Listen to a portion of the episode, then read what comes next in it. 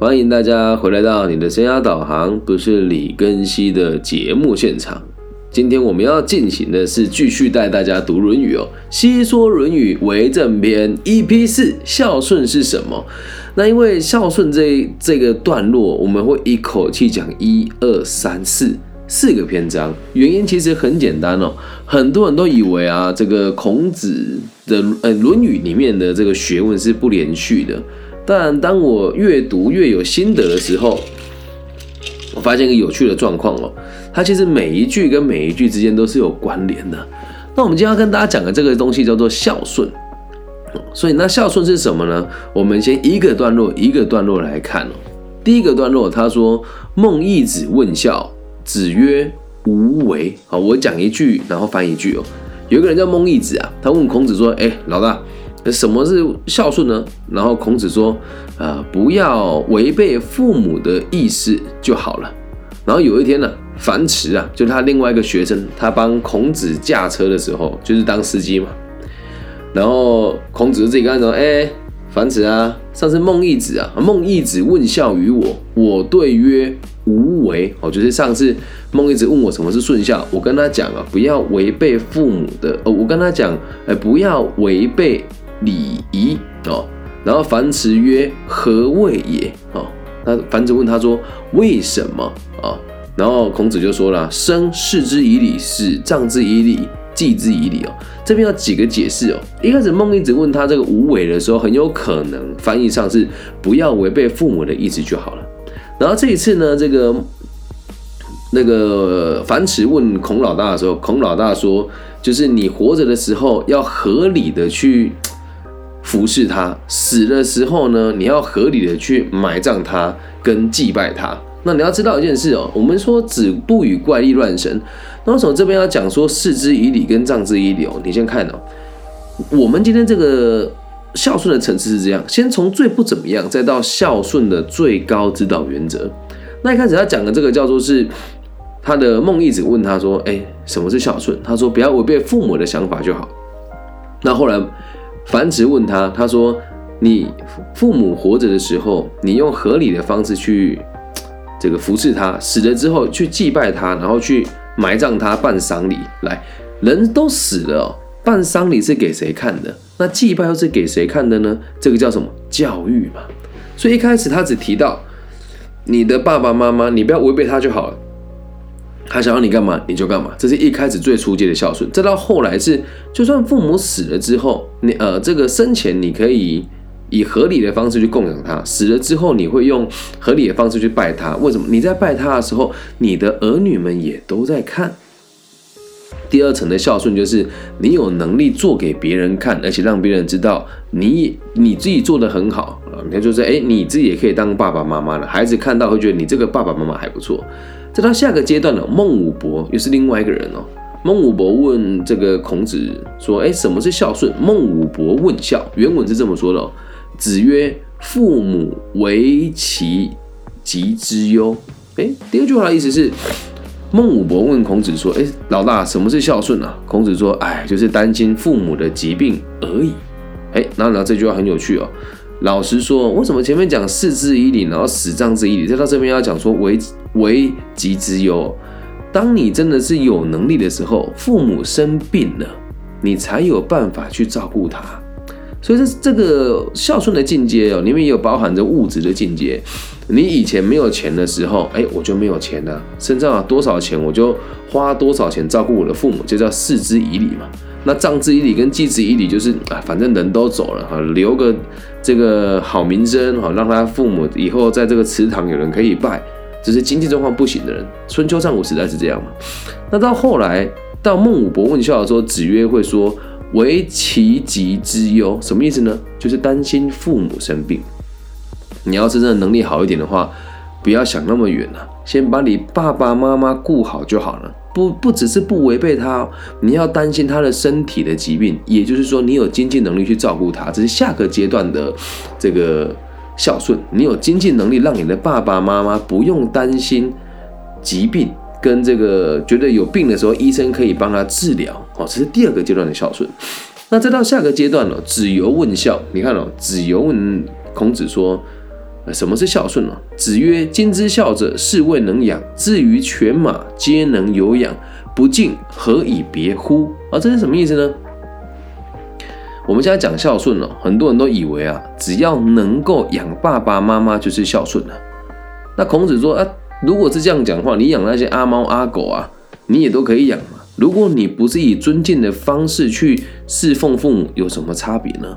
那在这个阶段，我们讲的孝顺哦，很有趣哦，也就是你的日常生活当中，我们前面讲啊，生呃，我们一开始讲说不要违背他嘛，然后后来讲说用合理的方式服侍他嘛，接下来讲说你有能力了、有钱了，那爸爸妈妈的身体你会替他担心嘛？再到下个阶段呢，是你能够去供养他，而且是可以像犬马的这种概念。什么叫犬马？你的爸爸妈妈可以指望你给予他一切。那做到这一点叫孝顺吗？哎，不对，后面有讲一个词哦，叫做不敬，何以别乎？也就是说，如果你不尊敬，那有什么差别呢？你给你父母很好很好的生活是很不错的啦，但是如果你给他钱之后，然后对他很嚣张很拽，那这就不对了。其实这边啊，看到这我就很有感触，因为我以前在做房屋中介的时候，一开始我的爸爸妈妈是不尊重的，然后他们也不支持，那那时候的感觉就很差啊，就觉得。家人都不理解我，我有没有做到无为？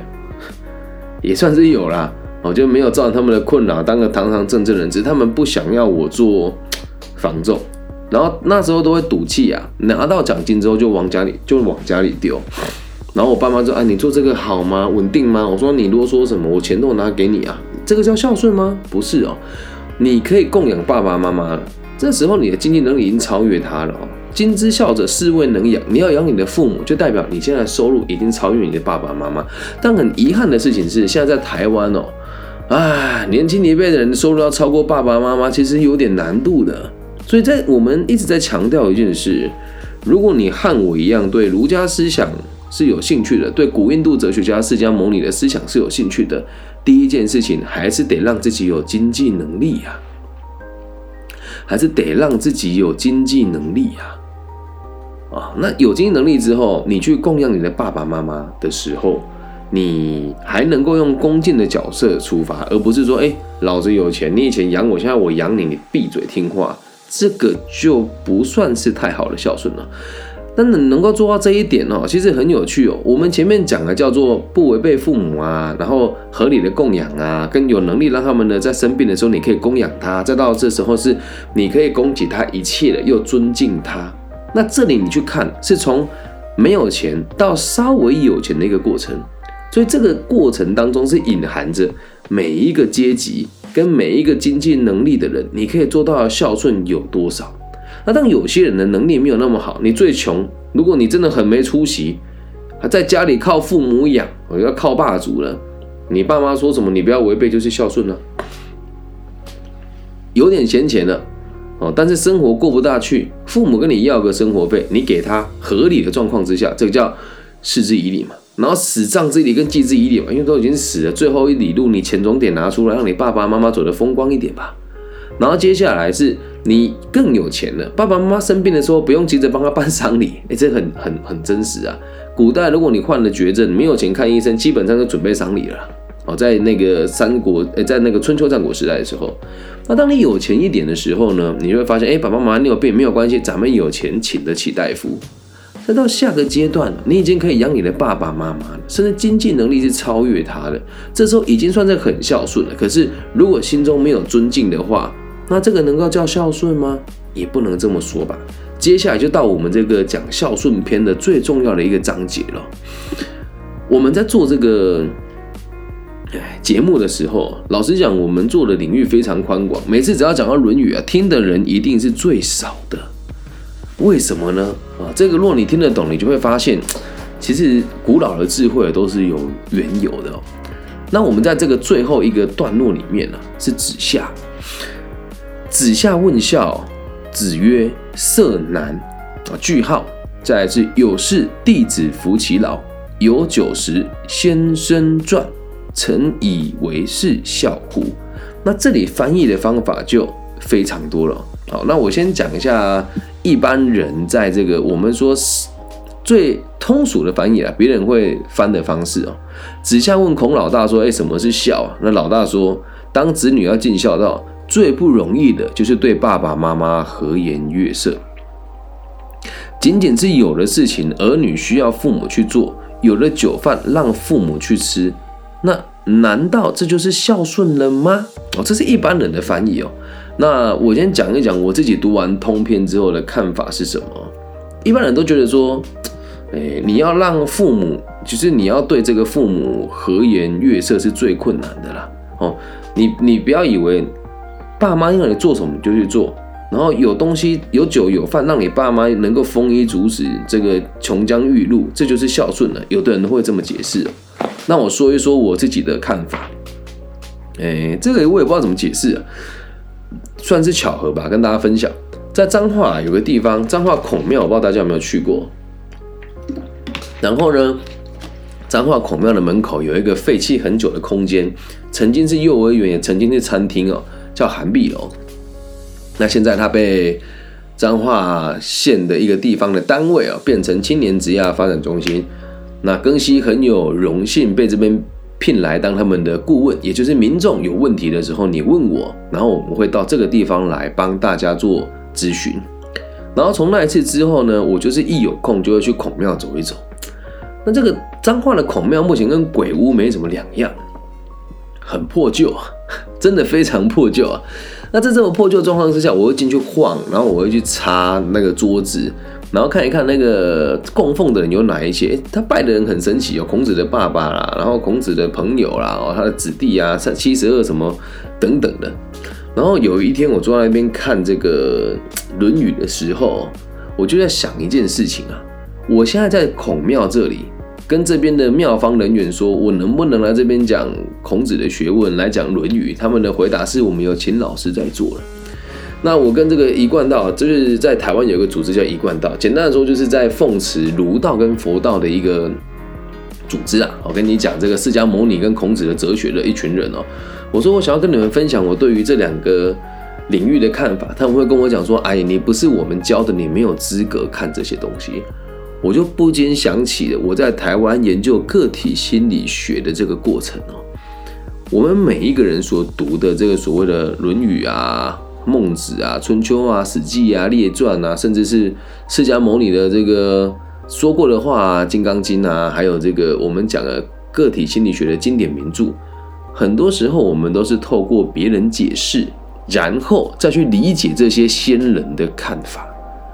那。《论语》是我很后面才读的嘛，我想说好吧，那我们就用过去的方式，要突破很困难。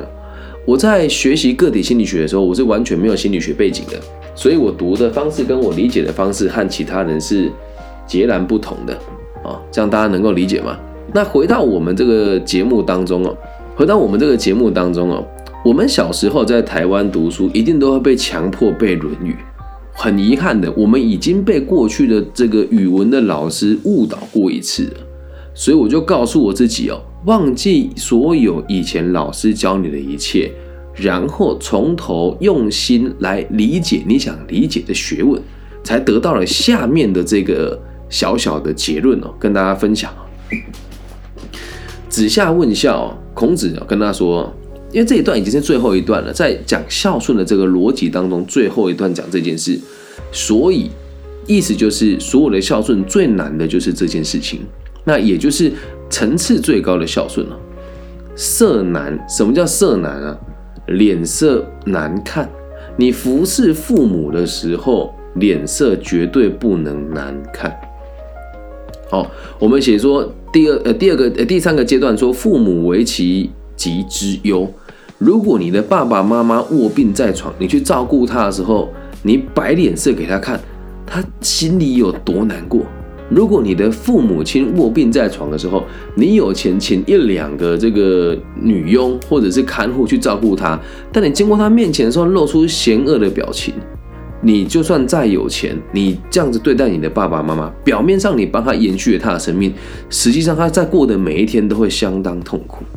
所以孝顺最困难的就是色难。你对你父母付出一切的时候，这个不是装的哎。就像我的父母对我做的事情，我都会尽可能的配合他。像刚刚我妈妈进来打断我的节目，我就走啊，你又进来了，但没有生气吧？我看他的关系比较像朋友，所以并没有嫌恶的意思。每次都跟他讲不要进来，但他就会进来啊。可是我们有生气吗？不会，因为这都是小事。所以不管在什么情形之下，都不能对爸爸妈妈摆出不对的脸色。但这边还还有一个最有趣的地方哦，嗯，我们在这个《论语》里面所提的孝，很多人就问我说是爸爸妈妈吗？来仔细看哦，我不认为他讲的是爸爸妈妈，他讲的应该是养育你的人。在春秋战国时代，很多人孩子生了之后，父母死了，在这样子如此战乱的状况之下，很多人养他的人并不是爸爸妈妈，而是其他人，而我们就会把他视同父母，懂吗？那这边讲的父母就类似于衣食父母的这个概念，养你长大的人，所以这个养育你的人，你不管怎么样，绝对都不能对他摆脸色。然后哦，这边就要提哦。后面我们讲说这个有钱人嘛，你说有钱人你能够尽孝的时候，绝对不能对你的爸爸妈妈摆脸色。老实说了，如果家中清寒的人父这个服侍父母亲呢，假设你的爸爸妈妈呃用经济状况来照顾你，就算你年纪很大了，你爸妈还比你有钱的话，那基本上你很难对你爸妈摆出。这个不好的脸色，可是，一般来讲，只要你超越你的爸爸妈妈，然后有钱了之后，很多人就会认为有钱就是最好的孝顺。那么，最后这件事哦，才是最困难的。古这个我们讲说文言文嘛，很常会倒装，倒装的目的是要让大家知道这个强调这件事情的重要性哦。其实色男应该要放在最后面的哦。我们先解释一下这个“有事弟子服其劳”是什么意思哦。有事弟子服其劳，就是有事情要去做的时候，已经有小弟、小妹、弟子嘛，就是你的周遭的人去帮他工作了，你已经不用自己服侍你的爸爸妈妈了哦。这样子，人家就觉得哎是孝顺了。然后在有酒时先生传哦，那有酒时先生传的意思是什么呢？就是有酒有好吃的东西，然后同时啊。这个先生呢，也有人是这么解释的，是会有这个呃，请来这个好的食客或是好的客人来家里，很有面子嘛。有酒食先生传，这样就是孝顺了吗？那倒未必哦，你只是认为让你的父母沾光而已，懂吗？所以你就算做的再好，通篇最重要的点就是，不管你对你父母付出多少，或者是不管你的能力负担到哪边，最困难的都是。对他和颜悦色，那放到我们这个当当事哦，就是我们现在来说的话，这个看法还是非常的符合现在的状况。呃，我必须得讲哦，现在这个年代，我们去演讲，很常会听到别人说哦，五十岁的人会说，我们是孝顺父母的最后一代，是孝顺子女的第一代，因为真的越来越没大没小嘛，没有伦理啊。没有纲常啊，甚至很多人都会认为说什么，哎，这个君臣父子哦，还有这个什么男女授受不亲，这想法很过时。可是这些道理有多重要，大家都已经忽略了，所以才会这么混乱呢。那这个混乱的同时会造成的困扰，并不是只有社会的局势的动荡哦，它可能还会造成城邦与城邦之间的互相对立。毕竟啊，人呐，只要心中有贪念。或者是心中没有爱哦，你就连看你家人之间都没有爱的时候，我们就容易跟别人起冲突，没有包容心嘛。那在没有包容心的状况之下，我们又结成一个一个局群体，再加上网络的推波助澜，就会发现会有很多地方人两边彼此对立。好，那比如说像我们现在的状况就是这样啊，在我们的群体里面，很多人觉得另外群体人很差。那另外一个群里面一一有的人很藐视我们这个群体人，可是实际上这是重要，这是重要的吗？根本就不重要啊。而很多人都会讲哦，就是呃，假设我在这个群体里面，我就要为我这个群体牺牲。如果你这个孝顺的人，你有把你的爸爸妈妈当做一回事，就没有人会想要战争，因为我们每个人都是爸爸妈妈身上掉下来的一块肉。所以不管你个你的你的这个道理有多么冠冕堂皇。哦，那我也不管说怎么，你宣誓效忠于哪个君主，只要是挑起战争就是错误。